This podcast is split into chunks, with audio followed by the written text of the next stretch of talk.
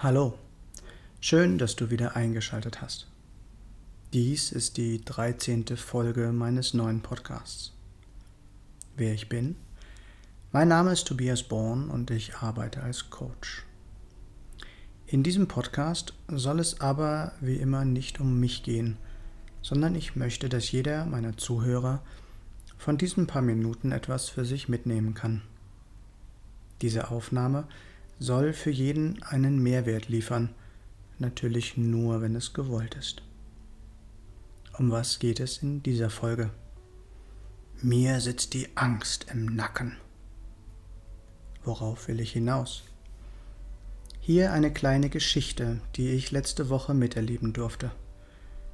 Eine junge, sehr sympathische und lebensfrohe Frau betritt die Bühne vor gut 40 Zuhörern und redet über sich selbst, über das, für das sie brennt, was sie liebt, was sie anderen Menschen weitergeben will. Man sieht die Begeisterung in ihrem Gesicht und wie sehr sie mit ihrem Herzen dabei ist. Ihre Begeisterung und ihr Lächeln ist ansteckend und beeindruckend. Im Nachhinein erzählt sie, dass danach ganz plötzlich ihre jahrelangen Beschwerden im Nacken verschwunden sind trotz eines diagnostizierten Bandscheibenvorfalls im Nacken. Wie kann das sein? Muss ein diagnostizierter Bandscheibenvorfall nicht immer gleich wehtun? Ist das alles vielleicht nur Einbildung? Nein, das ist es natürlich nicht. Und nein, ein Bandscheibenvorfall muss nicht immer gleich schmerzen, denn es ist letztlich nicht die Bandscheibe, die schmerzt, denn in der Bandscheibe haben wir gar keine Schmerzrezeptoren, auch wenn sich das viele nicht vorstellen können. Vielleicht erinnerst du dich an einen früheren Podcast, in dem ich über mein Knie und den Rücken sprach. Das, was schmerzt, weil es überbelastet ist, sind unsere Muskeln und Faszien. Der Schmerz soll uns vor weiterer Überlastung schützen. Doch lass uns ein wenig anders an dieses Thema herangehen.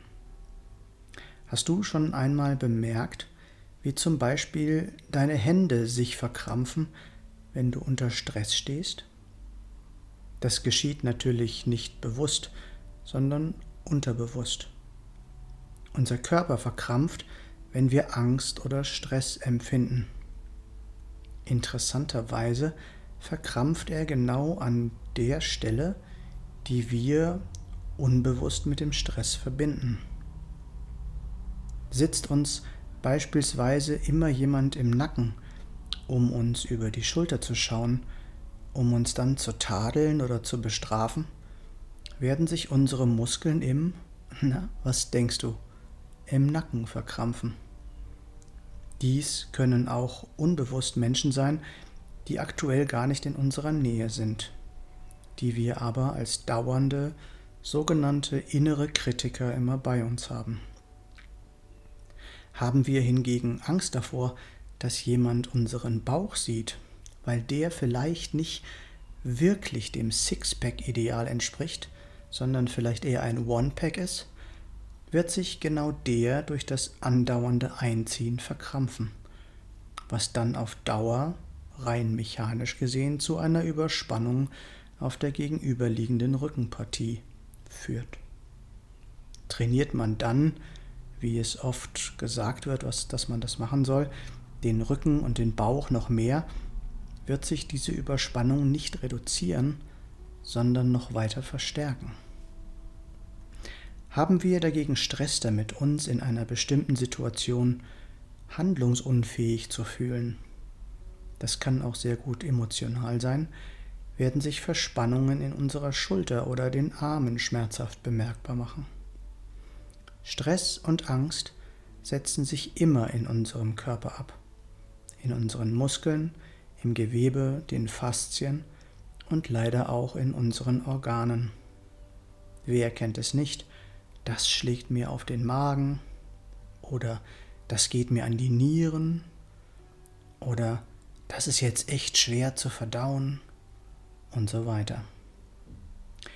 Nun kann man diese entstandenen Überspannungen die nicht nur Schmerzen, sondern auch unsere Bandscheiben komprimieren, mit speziellen Übungen und Behandlungen wie der Osteopressur zum Beispiel lösen und dauerhaft verändern.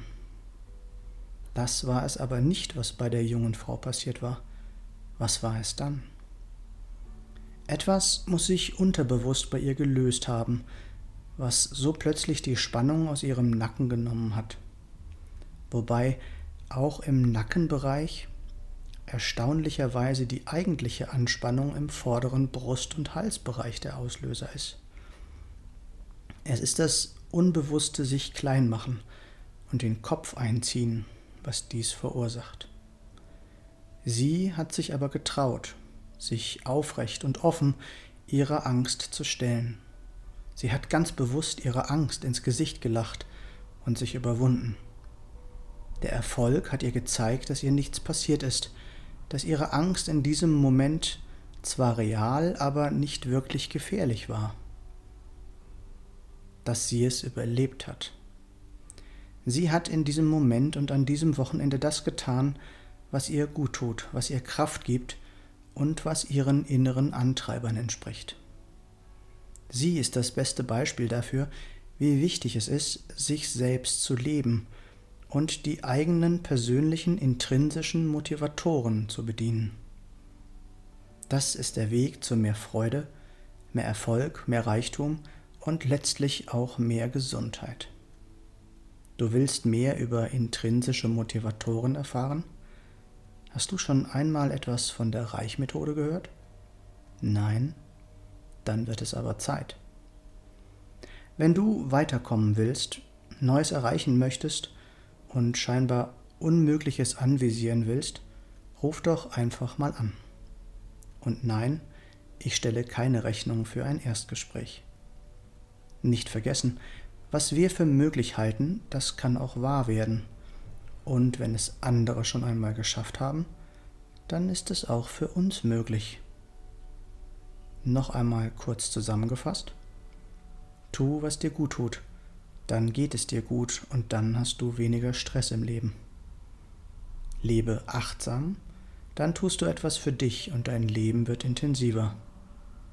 Lerne deine inneren Antreiber kennen und verändere so dein Leben. Was ist mit dir? Was hältst du für unmöglich, was vielleicht doch möglich ist? Wenn du magst, melde dich gerne bei mir. Du findest alle Links in der Beschreibung dieses Podcasts oder unter www.tobias-born-coaching.de oder www.born-to-be-yourself.de Born to be yourself. Ich freue mich, wenn du mir einen Daumen und einen Kommentar für den Algorithmus dalassen würdest. Und wenn du nichts von meinem Content mehr verpassen möchtest, abonniere doch einfach meinen Kanal. Schön, dass du dabei warst und bis zum nächsten Mal im Born to Be Yourself Podcast. Geboren, um du selbst zu sein. Alles Gute, dein Tobias.